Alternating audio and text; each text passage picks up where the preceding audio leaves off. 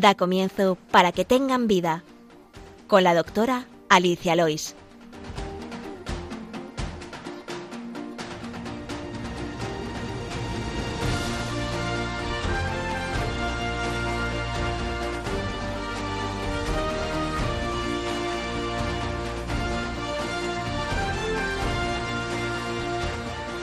Muy buenos días, queridos oyentes de Radio María, y bienvenidos de nuevo al programa Para que tengan vida. Gracias por escucharnos.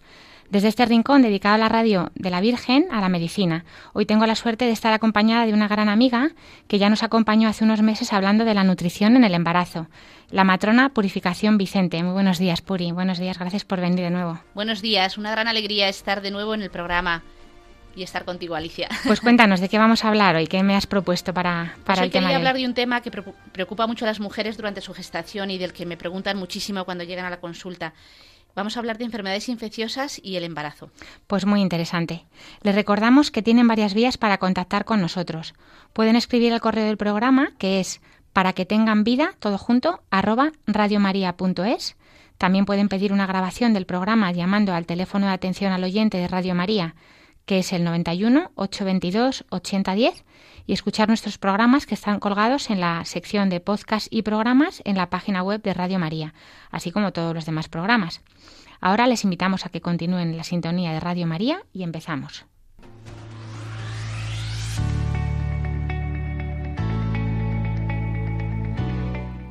El problema médico de hoy.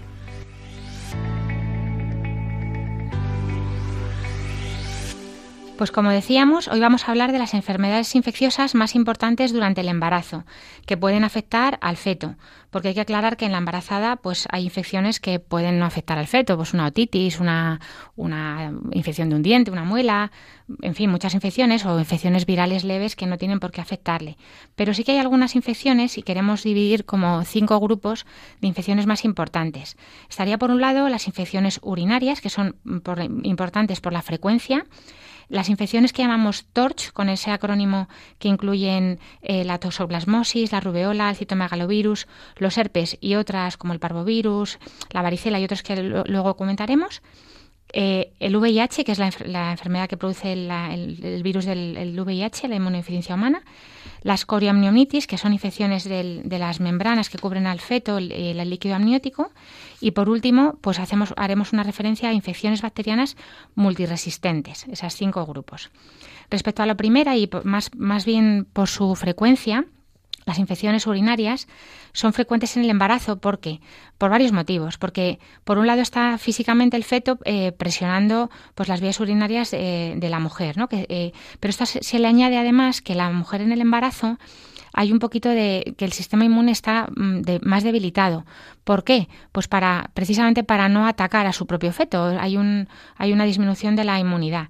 Entonces esto puede hacer que bacterias y gérmenes que normalmente no, no producen eh, problemas, pues en la mujer embarazada sí pueden dar alteraciones de la orina. Eh, pueden quedarse restos de la orina por un problema físico, quedar retenidos y esa menor inmunidad provocarán infecciones que pueden tener problemas pues como parto prematuro o por supuesto una infección que pase de la vejiga al riñón, una infección de una pielonefritis y por supuesto de esto a la sangre que puede dar una infección más generalizada en la madre. Es por esto que en cada trimestre se hace un, un urocultivo de control, ¿verdad, Puri? En, en todas sí, las embarazadas. Para detectar el grado de bacteriemia que hay y de bacteriuria. Y bueno, es muy importante eh, hacerse estas analíticas y bueno, y los consejos básicos que siempre se dan para prevenir una infección de orina, como beber mucha agua, no aguantar el pis porque estás trabajando y no te, estás tan concentrada que no vas al baño. En estos casos yo siempre les digo, hay que levantarse, ir al baño y hasta tengas es muy lo que importante. tengas delante, porque es muy importante que no se produzca esta retención y ese crecimiento bacteriano debido a la retención. Exacto. Y luego es verdad que eh, ante dolores abdominales eh, sin los síntomas típicos de una cistitis, por ejemplo, pues sí es verdad que siempre que hay un dolor abdominal en una mujer embarazada, lo primero que se mira es si hay infección de orina, porque eh, al, eh, al, lo que decíamos, al tener la mujer el sistema inmunitario un poquito más debilitado, pues a lo mejor no tiene esas típicas ganas de orinar tan, tan frecuentes o ese escozor, sino que es, es un dolor o incluso sin, sin síntomas. Eh, la presencia de bacterias en la orina de las embarazadas es un motivo de tratamiento antibiótico. Hay una cosa que pueden observar mucho y es cómo es la orina de concentrada. Cuando notan que huele mucho, que es muy muy concentrada, un amarillo muy denso, indica que están bebiendo poca agua. Entonces Eso tiene es. que beber tanto que la, que la orina salga muy clarita. Ese es un signo que muchas veces, que muchas, muchísimas veces son asintomáticas. ¿no? Hay- Exacto, no hay, no hay síntomas típicos de la cistitis que a lo mejor ya ha tenido esa mujer previamente al embarazo.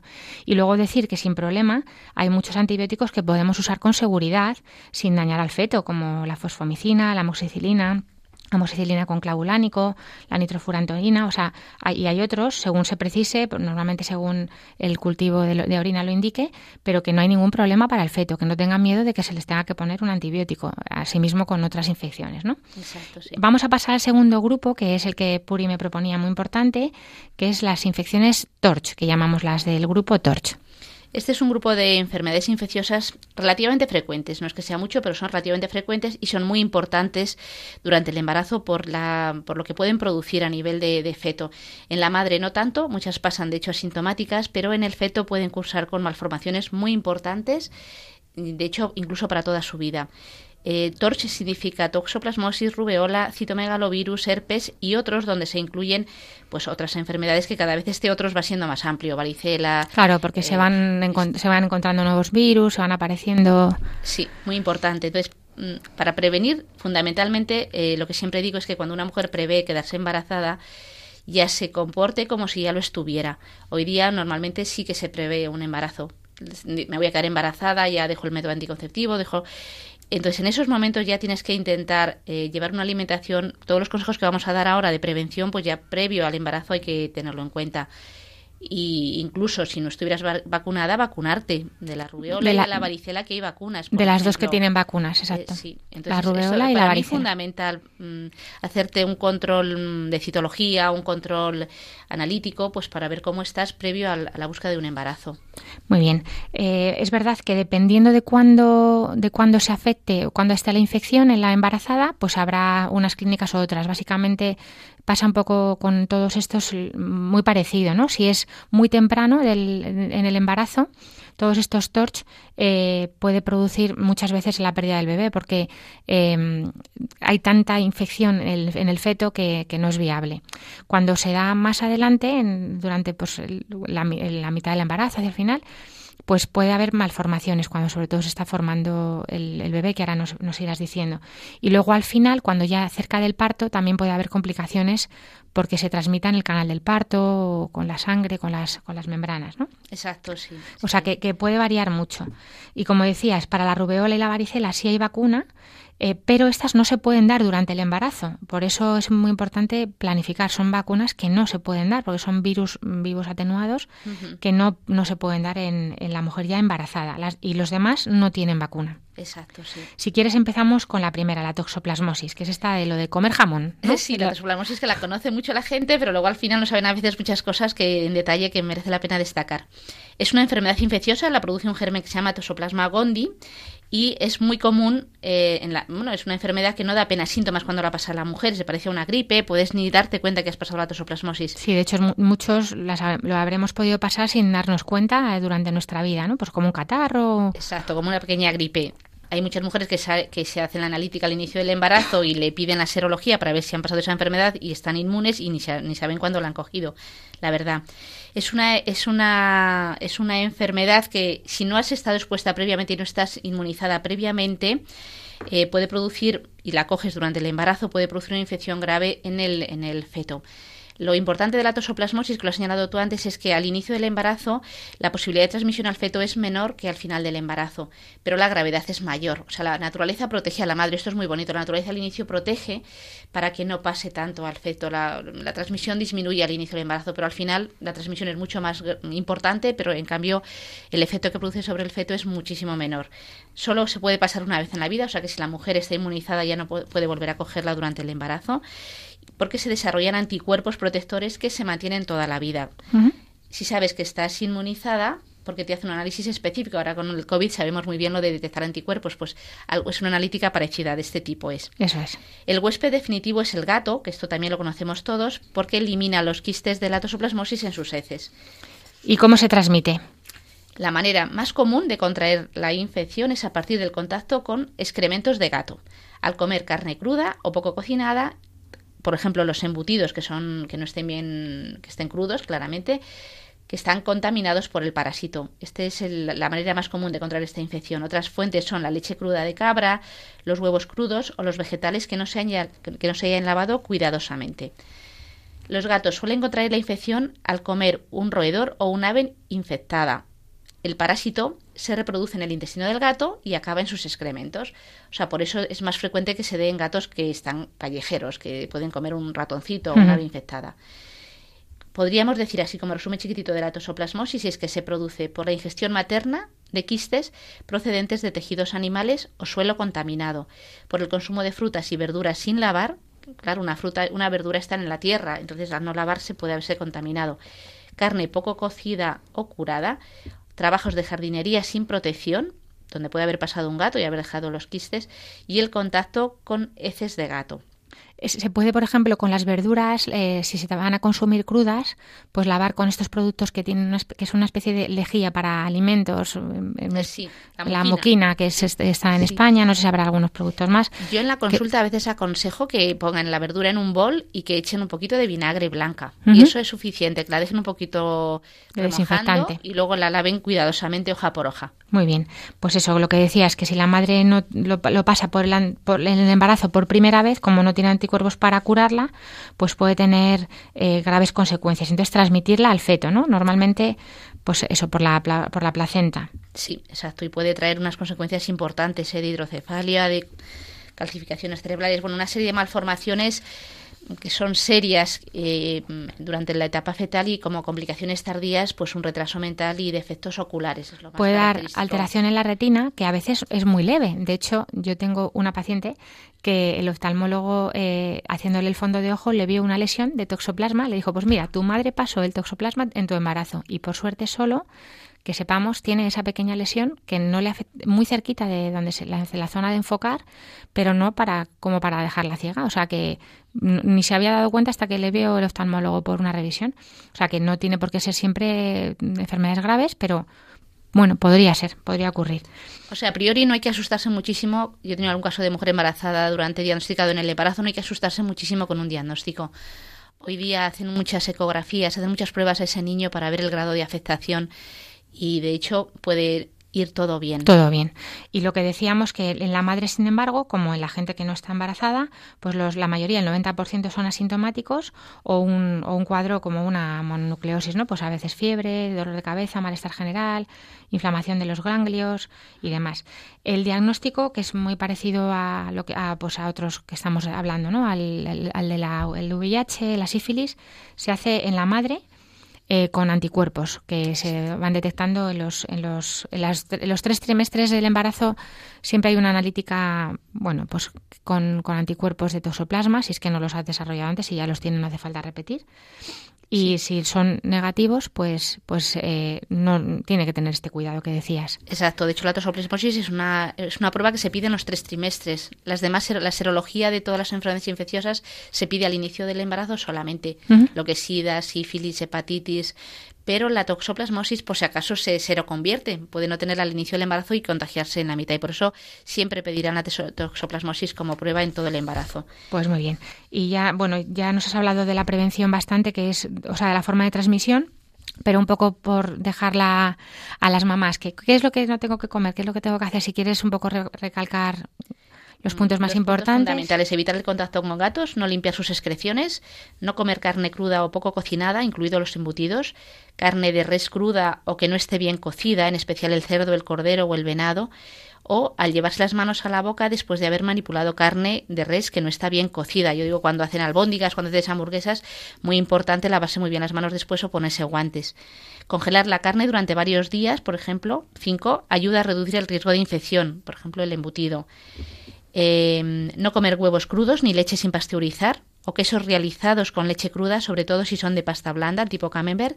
Lavarse muy bien las manos con jabón antes y después de manipular alimentos y carne cruda o utilizar guantes, como he dicho, limpiar las tablas de cortar la carne, las superficies de trabajo, los utensilios con agua caliente y jabón después de estar en contacto con carne cruda, con frutas o verduras sin lavar pelar o lavar las verduras y las frutas que se ingieren crudas con lejía o como hemos dicho con la con esto que os digo del el vinagre. El vinagre clarito, pues que puede ayudarnos, aclarando muy bien después bajo el chorro de agua. Utilizar guantes para realizar trabajos de jardinería, aunque sea plantar una maceta, ¿eh? manipular tierra o plantas y lavarse muy bien las manos después. Evitar los areneros donde juegan los niños, porque los gatos pueden haber utilizado esos areneros para hacer sus necesidades.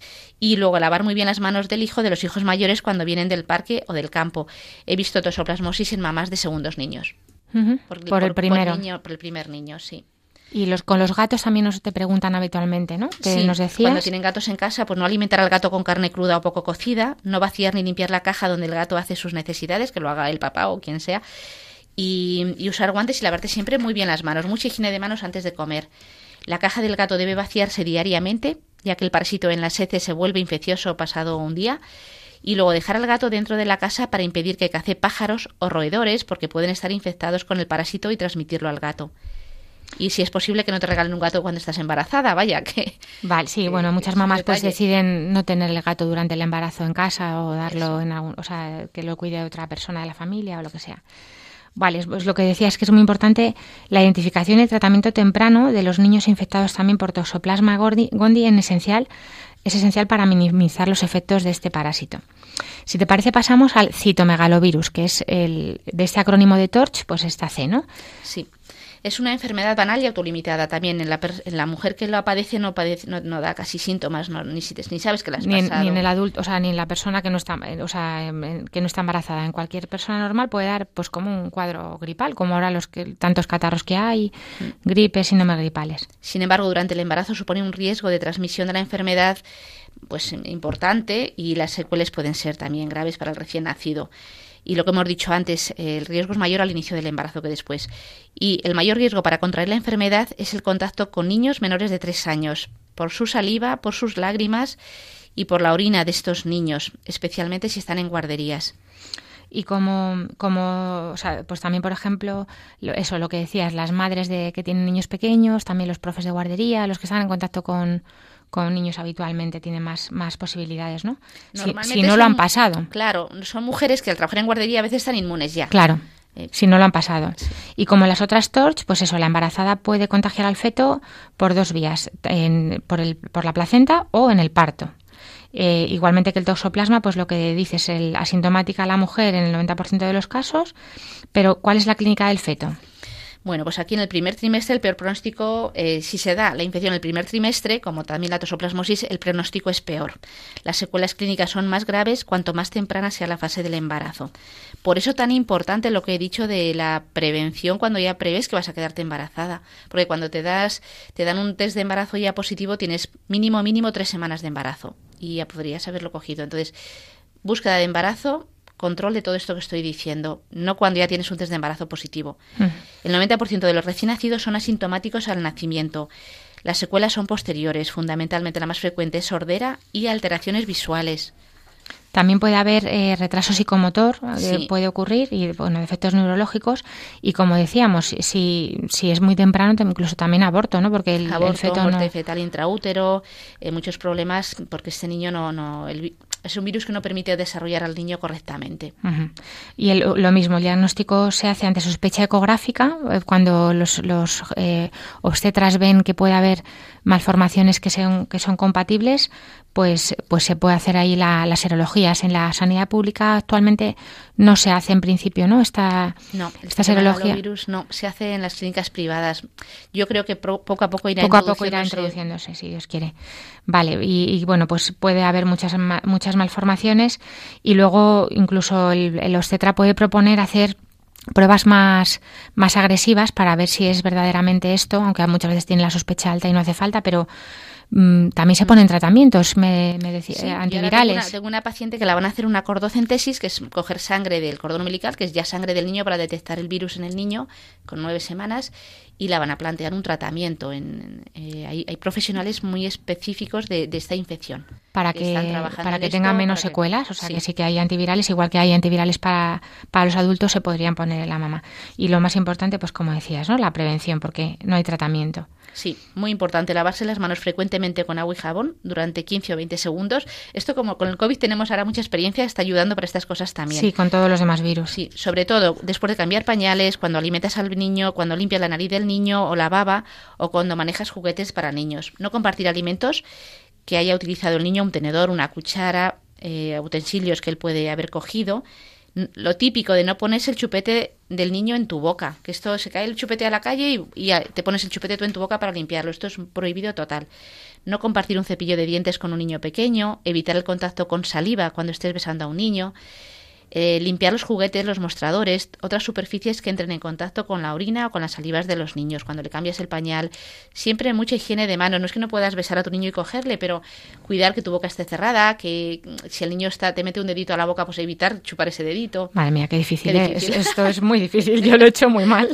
vamos, no sé cómo, no sé cómo lo he hecho yo, porque vamos, yo desde luego, vamos, todos los besos que he podido y estando embarazada y todo, la verdad. Muchas mujeres están inmunizadas. ¿eh? La experiencia que veo de mujeres de privada mucha, hay mucha inmunidad de mucha eh, Más, nos vale. Bueno, pues eh, como, como lo, que decíamos, que eh, también es verdad que se pueden hacer pruebas, como decías, la cordocentesis, ¿no? El, estudio del, de la sangre de este niño que nos comentabas, para valorar si se puede poner tratamiento pero es verdad que a veces mm, los ginecólogos, los tetas, pues pueden plantear incluso a la embarazada pues que aborte, porque es muy fácil decirle va a venir mal, eh, va a ser un desastre, ¿no? Y bueno, pues que si la madre no se plantea abortar, en ningún caso asumiendo que puede tener alguna, alguna deficiencia el bebé, pues que tampoco someta al feto a pruebas innecesarias que puedan hacerle eh, más perjuicio que, que, beneficio, porque, o sea, siempre preguntar, bueno, pero esto a mi niño, ¿qué le aporta? ¿Qué puede, ¿Qué puede esto suponer? Mm, ¿Le va, a, ¿Le va a aportar algo? Porque si no, muchas mujeres vienen con una neocentesis hecha que les han punzado el líquido amniótico, a lo mejor producirle ahí una infección y no, le, no es para más que un diagnóstico, que no tiene otra vía más que buscar un aborto. Entonces siempre preguntarlo, porque muchas veces por desconocimiento hacemos pruebas eh, que no nos haríamos si supiéramos qué fin tienen, ¿no? Pues muy bien, el citomegalovirus ha quedado claro. Eh, sí, luego una cosa importante, que no siempre hay que como tomar como si fuera definitiva eh, la, cosa que te dice, lo que te dice un obstetra al ver una ecografía. A veces ven alteraciones en el desarrollo fetal que luego nacen los niños bien y te asustan muchísimo, pasan en brazos malísimos Muy malos, mujeres diciendo van a hacer malformadísimo y luego pues milagrosamente o no milagrosamente porque hay errores en los diagnósticos, el niño nace bien. O que por su propio desarrollo pues el niño va mejor, a lo mejor lo que era un crecimiento intrauterino retardado o una, o una, una, microcefalia, una cabeza pequeñita, pues luego va, va, recuperando, o sea que bueno, puede haber cosas que ocurran que, que siempre pasan, ¿no?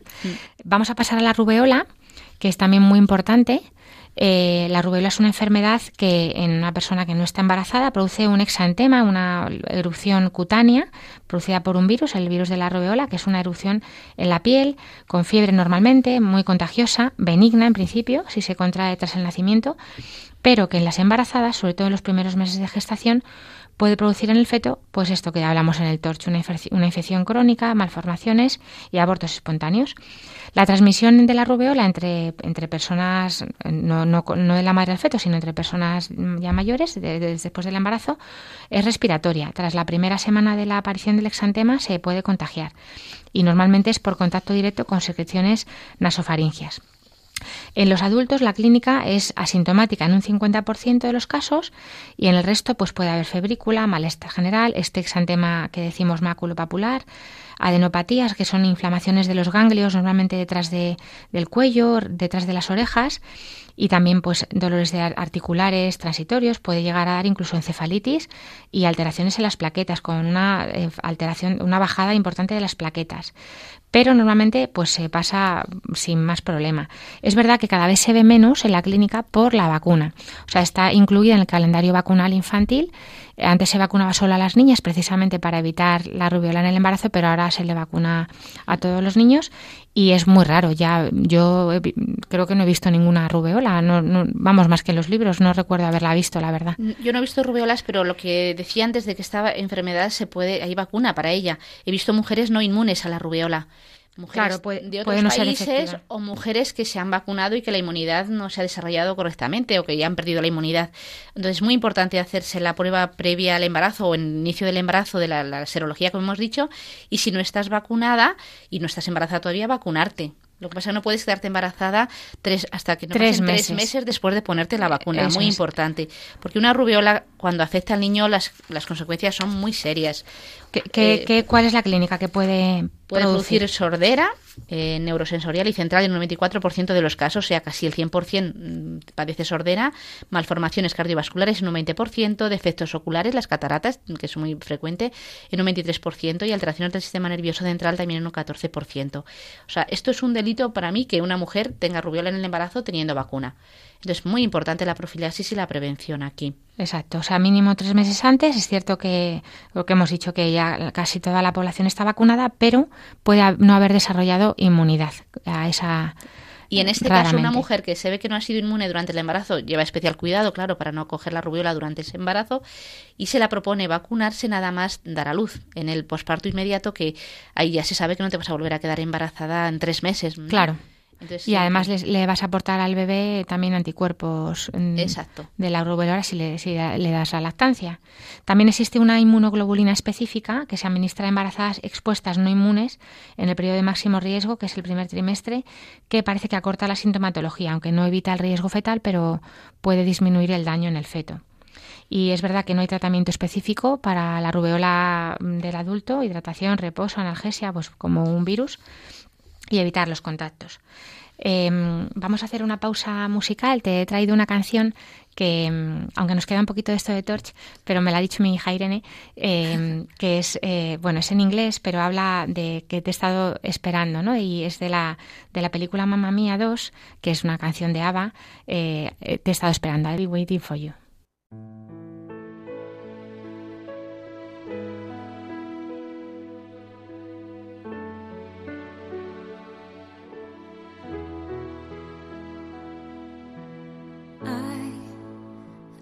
Known love before. I thought it would no more take on a new direction. Still, strange as it seems to be, it's truly new to me. That affection,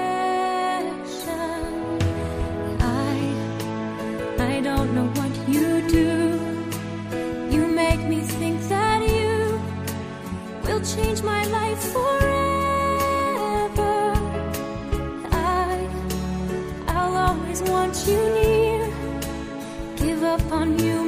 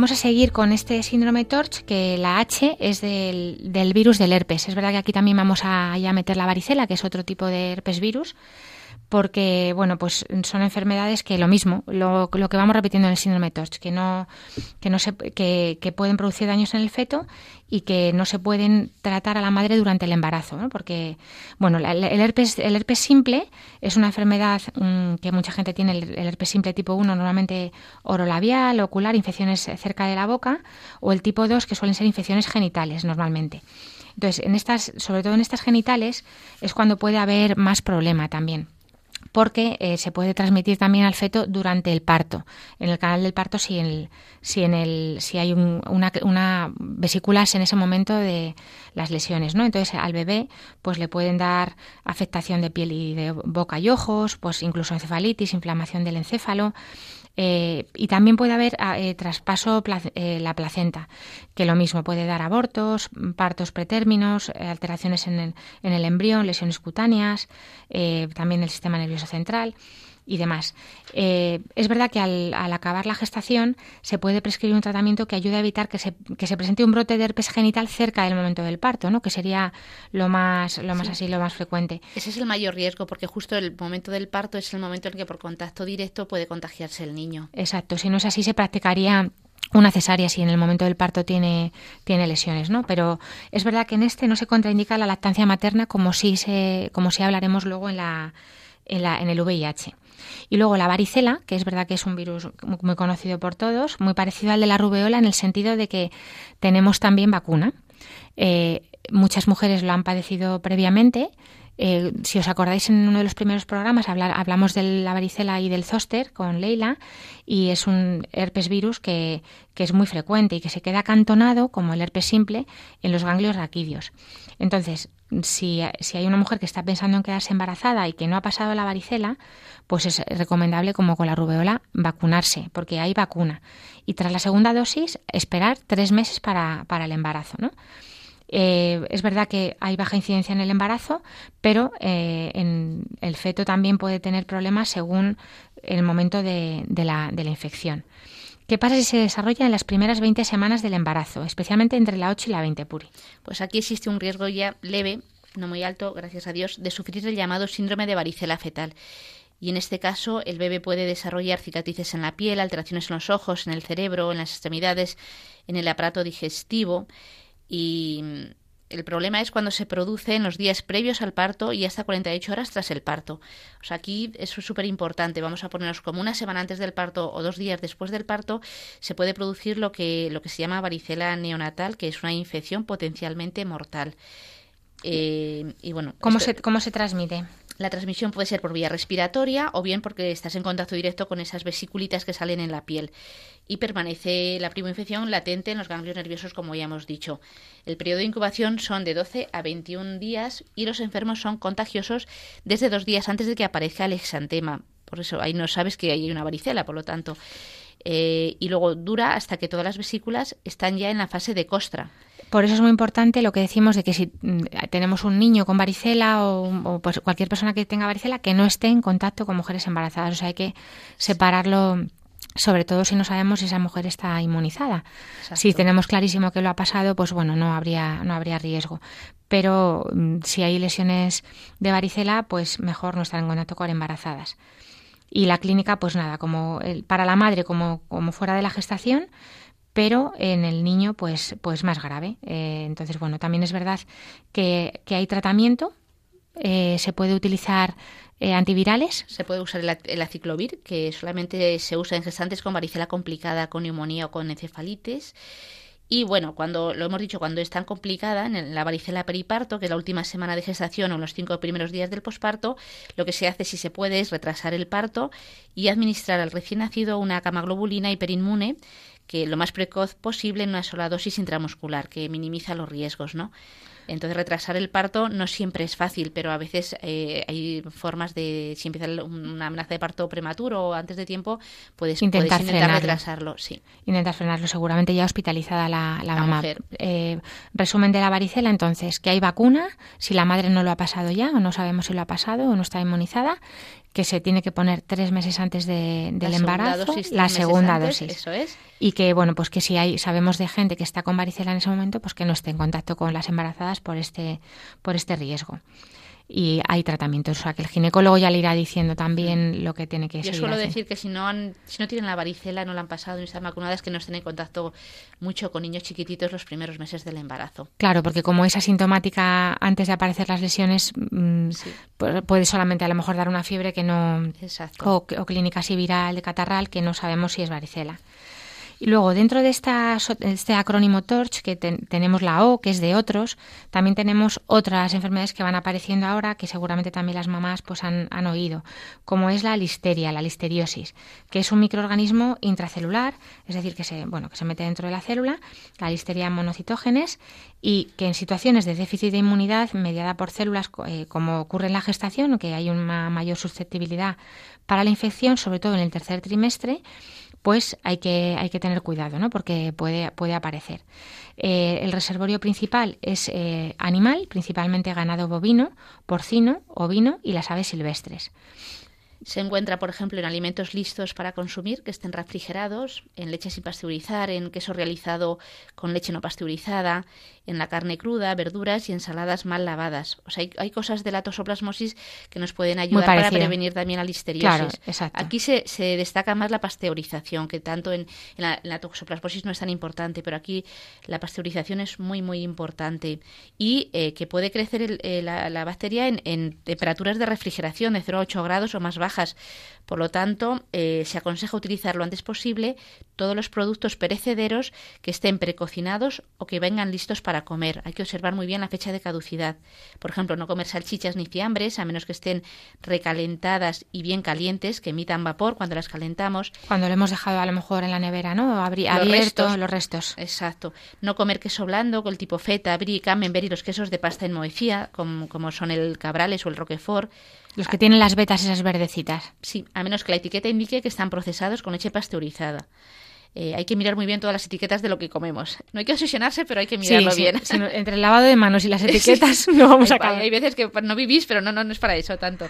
Se pueden comer sin riesgos quesos duros como el quedar, la mozzarella, quesos pasteurizados para untar, quesos cremosos, requesón, yogur no comer patés ni pastas de carne para untar refrigerados, no comer pescados ni mariscos ahumados refrigerados, a menos que estén cocidos, por ejemplo en un guiso, y luego no beber leche cruda, que la leche cruda me dicen, ¿cuál es esta? Pues la leche que venden, la fresca, esta, esta no, que vas a una granja y te dan un vaso de leche, pues esto no. Nada. Ni comer alimentos con leche sin pasteurizar. Hay que limpiar el frigorífico con frecuencia y, si es posible, controlar la temperatura, que esté siempre a 5 grados o menos lavarse muy bien las manos con agua cuando se manipulan alimentos frescos, como hemos dicho en la tosoplasmosis, y evitar al mismo tiempo manipular o unir alimentos crudos y cocinados. Si te ha sobrado algo, no mezclarlo con alimentos crudos. Y recalentar muy bien todas las sobras de las comidas hasta que se observa el vapor. Es, eh, como hemos dicho al principio, eh, la mujer embarazada es 20 veces más propensa a sufrir esta enfermedad por su alteración inmunológica y más en la segunda mitad del embarazo. El periodo de incubación, es decir, cuando no se, cuando no se tienen síntomas, es de dos a seis semanas. Entonces, es, es, verdad que es muy difícil a veces relacionar el caso con el alimento responsable, porque pasa bastante tiempo. En la clínica, la clínica de la madre, como todos estos, es muy, muy similar a la gripe. Dolor de cabeza, dolor de estómago, a veces dolores musculares, fiebres, escalofríos, puede haber náuseas y diarrea, porque es verdad que es una bacteria. Eh, pues también incluso puede haber convulsiones y afecta al sistema nervioso central y pérdida de equilibrio. Estos síntomas pueden aparecer días, como decía, o semanas tras la ingesta del alimento contaminado. Pero tenemos en el feto eh, otros síntomas que en el, feto, en el feto sí pueden ser muy graves. Puede haber un aborto precoz cuando la infección es precoz, como hemos dicho en las previas, una coriomnionitis y un parto pretérmino. Una coriomnionitis es una infección de las membranas que, mantienen al niño y es algo mm, súper grave.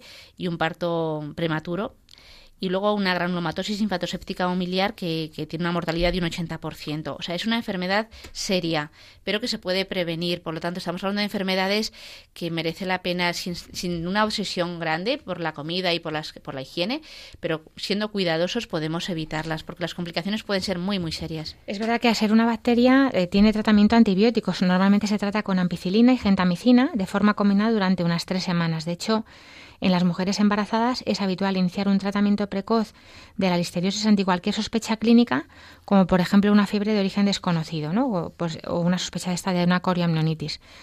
Eh, luego tenemos también este virus que es de reciente aparición, el Zika, que lo he metido aquí en, un poco en este grupo, porque em, es verdad que es un virus bastante nuevo, que lo habréis oído seguramente por el tema de viajes, porque se da en países tropicales, en donde hay mosquitos de estos que son zancudos, aunque a lo mejor algunos que nos estéis oyendo vivís en esos países. Y una embarazada puede pasar al virus, el virus a su bebé durante el embarazo o cerca de la fecha del parto y también pues, eh, es una enfermedad que puede propagarse por contacto sexual y por transfusiones de sangre también se ha reportado algún caso. Eh, han aparecido brotes de Zika en Estados Unidos, en África, en el sudeste asiático, islas del Pacífico, áreas del Caribe, América Central, América del Sur, normalmente sitios cálidos por estos tipos de mosquitos que lo transmiten. La mayoría de las personas que se contagia por Zika no se enferma. Uno de cada cinco mm, solamente es el que tiene síntomas que puede dar fiebre, erupción de la piel, eh, dolor articular, conjuntivitis, pero en general síntomas leves y que comienzan entre dos a siete días después de haber eh, sido picado por este mosquito. Hay una prueba, yo lo que veo en mujeres que vienen a mi consulta de países eh, endémicos, ¿no? como se ha visto el Caribe o América Central y América del Sur, a todas ya se les hace esta prueba diagnóstica. No es una prueba diagnóstica en general a toda la población, pero estas mujeres, sí, o si, bajas, o si viajas mm, por viaje de trabajo, de ocio a estos países, al volverse te hace este diagnóstico. Perfecto. Bueno, es una enfermedad que, que seguramente habéis oído que, se, que puede producir sobre todo microcefalia, que es el, la disminución del tamaño del, de, la, de, la, cabeza del bebé y otros problemas que, que, se pueden aparecer también. Y lo que dice mm, el Centro de Control para Prevención de Enfermedades es que a las mujeres embarazadas se les recomienda no viajar a regiones donde hay brotes de Zika en general. Entonces, si, ahora ya que empezamos a planear los viajes veraniegos, pues hay que consultar porque evitar esas zonas endémicas, sobre todo si se está buscando un embarazo también o próximo embarazo, porque también es verdad que el virus eh, no se puede uno embarazar inmediatamente después de haber pasado el Zika, hay que dejar un, tiempo. Y bueno, pues por supuesto también usar repelente de insectos, ropa que cubra los brazos, las piernas y los pies, mm, evitar quedarse en lugares donde, eh, donde, o sea, donde no haya mosquiteros o, o donde no haya aire acondicionado para, para evitarlo. Y después de este grupo de, TORCH que hemos hablado, una infección muy importante que yo creo que trataremos en otro programa aparte, pero por mencionar eh, con el tema del embarazo, es el VIH, que es una, el virus de la inmunodeficiencia que es verdad que si la, si la madre tiene virus en su cuerpo lo puede transmitir al, al bebé. ¿Qué pasa? Que la mayoría de las madres que tienen el VIH pues están tratadas con antirretrovirales, con lo cual eh, es rara la transmisión al niño. Pero puede haber madres que no estén haciendo el tratamiento y entonces eh, le va a producir al niño pues una infección para toda la vida, porque eh, no hay cura ahora mismo definitiva para el VIH, salvo bueno mantener a raya los virus y, la carga viral indetectable. puede contagiarse durante el embarazo o el parto eh, y también durante la lactancia, con lo cual la lactancia en estas mujeres sí que está contraindicada. Está contraindicada. Eh, ¿Todos los hijos de madres infectadas se van a infectar? No, si no se toma medida alguna para prevenir o evitar la infección, pero no se da de mamar al niño, la tasa de transmisión vertical varía entre un 15 y un 30%, es decir, de cada 100 niños nacidos de madre VIH positivas, entre un 15 y 30 se infectarían. Este porcentaje disminuye mucho, a un 1 o un 3% solo, si se hace un buen seguimiento y se inicia tratamiento durante el embarazo y parto a la madre. O sea, muy importante tratamiento previo. Hay consultas específicas de madres HIV positivas en hospitales importantes de Madrid. Claro, esto los, los médicos internistas, especialistas en infecciosas, pues van a seguir. muy bien y que va muy bien el embarazo y que los niños nacen muy bien. Se puede tomar antirretrovirales algunos durante el embarazo sin problema. Sí. ¿Cuándo se suele infectar el niño? Pues el riesgo de transmisión vertical existe durante toda la gestación, pero es muy raro que el feto se infecte en el primer trimestre del embarazo. El periodo durante el cual se infectan más niños es el que rodea al parto. Cuando, claro, de hecho, eh, en, el, una persona que tiene HIV positivo no se hace, se intenta no hacer una cesárea, se intenta un parto vaginal para evitar también que haya más sangre. Más sangre. Está indicado. Claro, porque es verdad que al final la cesárea hay, o sea, la cesárea sería en el herpes genital para evitar el contacto con ese virus, pero en este caso no para que no haya tanta sangre porque no tiene por qué haberla. de transmisión, sí. Exacto. Bueno, pues y luego eh, habíamos mencionado al principio del, del, programa las infecciones que producen la escorioamnionitis, que es, son enfermedades muy graves de las de las mm, membranas que cubren al, al, al bebé que es verdad que van a producir una clínica grave en la, madre, que puede producir además rotura de, las, de la bolsa muy temprana, con lo cual ante la sospecha de una corionitis, de un dolor, fiebre de origen desconocido y demás, pues eh, normalmente se va a hacer un, un ingreso para tratamiento antibiótico hasta que sepamos el germen, pero siempre empírico, por evitar esto. A lo mejor es una listeria que puede producir la coriamnionitis u otros gérmenes. Y en, la sospecha, pues normalmente se ingresa a la madre, por supuesto, para evitar una infección generalizada, pero también para tratarlo enseguida y evitar complicaciones. Y luego nos ha quedado también la sífilis, que es una enfermedad eh, que también se puede transmitir al niño, que puede dar una sífilis congénita, pero que en el primer trimestre de embarazo. O sea, lo importante de esto es que toda la serología que serología significa que se hace una serie, una, un diagnóstico seriado de todas estas enfermedades, pues se piden todas estas pruebas. Hepatitis B, hepatitis C, SIDA, sífilis, eh, rubiola, tosoplasmosis, en la privada también citomegalovirus, con lo cual lleva, partimos de una base de análisis muy específico de la mujer para poder tratar lo que, lo que se ve. Y por lo menos también para estar tranquilas. Si eres inmune a la rubiola, a la tosoplasmosis, al citomegalovirus, pues todo lo que he explicado de prevención, tienes que seguir llevando cuidado. Creo que siempre merece la pena llevar cuidado pero ya puedes estar un poco más tranquila. Y si no estás inmune, pues, pues llevar cuidado las cosas que he señalado. Exacto, y si la sífilis ese, la madre no sabía que la tenía y resulta que tiene anticuerpos, pues es decir, que la, que la puede transmitir al niño, pues se trata con antibióticos, se trata con penicilina. sífilis, que es una enfermedad muy rara ya que, se ve. Muy rara, se está viendo, pero siempre se hace las y pruebas. ha habido un embarazo y un parto muy normal en un niño. Exacto, y se hacen las pruebas y, ya está. Y luego, eh, un quinto grupo de enfermedades en el embarazo importante serían las, mm, las que son multiresistentes a antibióticos, o sea, enfermedades, por ejemplo, una infección de orina, pero que resulta que son gérmenes multiresistentes. ¿Y por qué decimos esto? Por la importancia de tomar los antibióticos solo cuando son necesarios.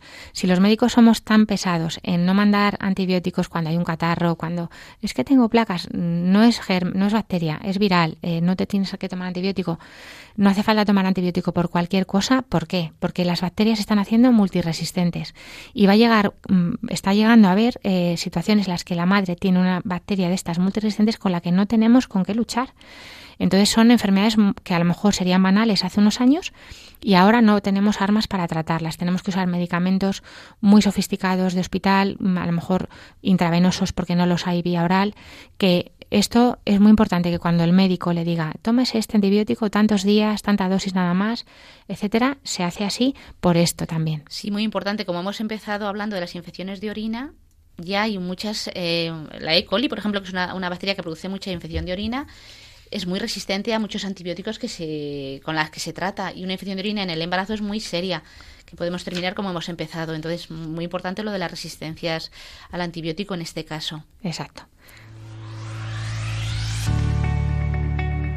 Medicina y cultura. En esta sección, ya que estamos hablando de embarazos, eh, Puri me propuso una película que muchos habréis visto, que se llama Planet, que significa pues no planificado, en relación a este a este a este embarazo que puede ser a veces no deseado, ¿no? y que trata de... Cuéntanos tú, pues si Es una película fantástica en la que trata de una clínica donde se practican abortos y, bueno, una de las profesionales que trabaja allí es una enfermera, eh, pues está durante, durante su vida realizando este trabajo, me parece durísimo, eh, cómo se convierte, cómo se da cuenta del drama tan enorme que se produce en estas clínicas, porque eh, nadie va a una clínica así a gusto y quien trabaja allí no puede trabajar a gusto. Entonces, la película narra la conversión de esta enfermera y, cómo luego desarrolla su vida posteriormente, cómo se dedica luego a, favorecer, a evitar que sucedan estos, estos hechos de aborto. Es una película que merece mucho la pena ver. La película está basada en la historia real de Abby Johnson, que era, eh, la verdad es que mm, expresa, bueno, se ve claramente que ella tiene intención de ayudar, porque eh, considera que el embarazo para muchas mujeres es un drama, entonces eh, las quiere ayudar. Si es que en, todo momento hay una buena intención, eh, ella lo vive como como una ayuda a la mujer para planificar su vida. Ella también había practicado algún aborto cuando no le había venido bien. Y no, lo, no hay una maldad. la, pena es que cómo se puede colar muchas veces en el mal ¿no? en, en estas situaciones mm, porque ella no busca el mal hasta que se da cuenta porque además se le engaña, hay mucho engaño, mucha mentira, de que el feto no, no sufre. esto es lo que también ella le dice a las madres, tu niño, ese, ese bebé no va a sufrir, no, no va a sufrir en ningún momento hasta que un día pues ve una ecografía eh, y se da cuenta cómo el, feto se retuerce ¿no? en, el seno materno. Y hay un antes y un después ahí también en, en, su vida. Es una película que es muy útil de ver porque es un tema, el del aborto, que, que aunque se, se banaliza ya mucho y está socialmente como normalizado entre comillas. Bueno, tanto eh, que es un derecho. Es un derecho ya. por ley. La experiencia que yo tengo de años ya en la consulta es que toda mujer que viene con esa petición, la mayoría, hablaría de un porcentaje altísimo, no querría pasar por ese momento ni por esa decisión. Y ninguna de, mm, de las mujeres que ha tomado la decisión de abortar eh, vuelve igual que vino. O sea, deja mella, deja, deja un trauma que no se superará en toda la vida por mucho que se quiera censurar. Y en ese sentido yo creo que es muy, muy importante que se promuevan películas de este tipo que ayuden a la gente a no normalizar algo que nunca es normalizable. Abby Johnson está en el otro cuarto. ¿Aquí? El primer asunto a tratar es otorgar el premio de planificación familiar a la empleada del año. Abby Johnson. Ella es Abby, nuestra nueva voluntaria. Abby, ella es Cheryl de Alessandro. Voy a ser la directora más joven en la historia de la clínica. ¿Te harás cargo de los abortos en tu clínica? Esta es mi oportunidad de hacer una diferencia. ¿Qué voy a arruinar a tu vida? ¡Eres una asesina de bebés! Lo único que ha cambiado eres tú, Abby. ¿Podrías escucharte hablar sobre estos procedimientos? Son unos bebitos. No me voy a disculpar por trabajar en algo que ayuda a mujeres en crisis. Una parte de mí que no está segura. Lo sé, pero algo con lo que todos los expertos concuerdan es que en esta etapa el feto no siente nada. Les hace falta alguien en la sala trasera. ¿Estás libre?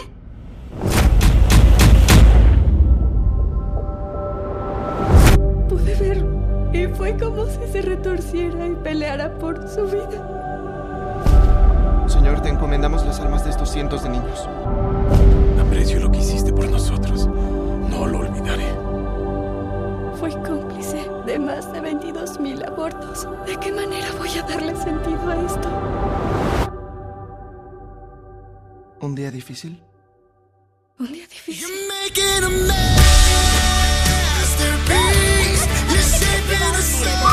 Para tu papá y para mí, fuiste un bebé desde el momento de la concepción pagamos para que seas un instrumento perfecto de la política empresarial. Somos una proveedora de abortos.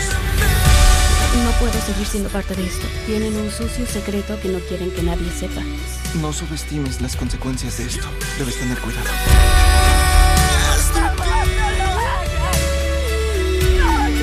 Te diré qué va a pasar si cruzas esa puerta.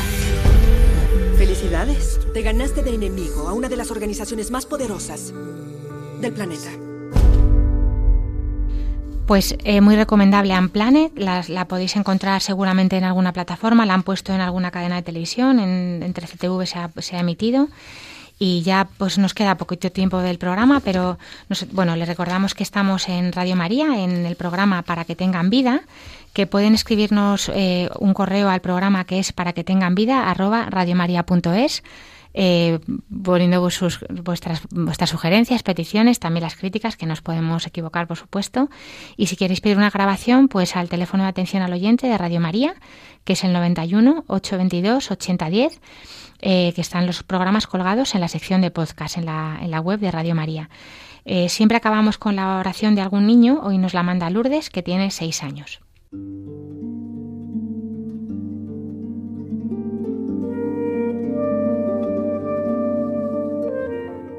Dios te salve María, llena eres de gracia, el Señor es contigo. Bendita tú eres entre todas las mujeres y bendito es el fruto de tu vientre Jesús. Santa María, Madre de Dios, ruega por nosotros pecadores, ahora y en la hora de nuestra muerte. Amén.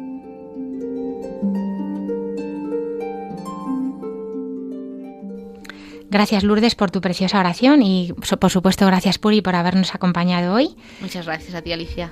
Eh, por supuesto gracias a todos los oyentes por estar al otro lado y gracias a José Luis desde el sonido y a todo el equipo de Radio María sin los cuales este programa no sería posible. Por supuesto, pues eh, nos volvemos a encontrar si Dios quiere dentro de dos semanas y ahora les invitamos a continuar la sintonía de Radio María y que Dios les bendiga.